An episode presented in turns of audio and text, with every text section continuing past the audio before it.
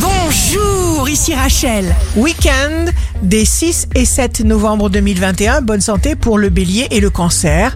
Il y a un moyen pour faire sauter les barrières, la joie. Parce que la joie explose toutes les barrières. Les signes amoureux du week-end seront les gémeaux et le scorpion. Jour de mise au point, vous n'irez chercher les conseils de personne. Les signes forts du week-end seront le lion et la balance.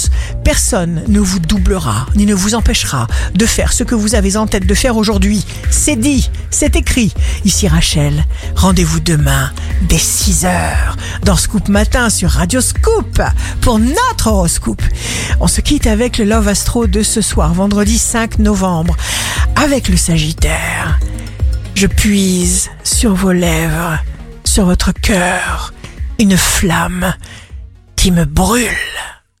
La tendance astro de Rachel sur radioscope.com et application mobile Radioscope.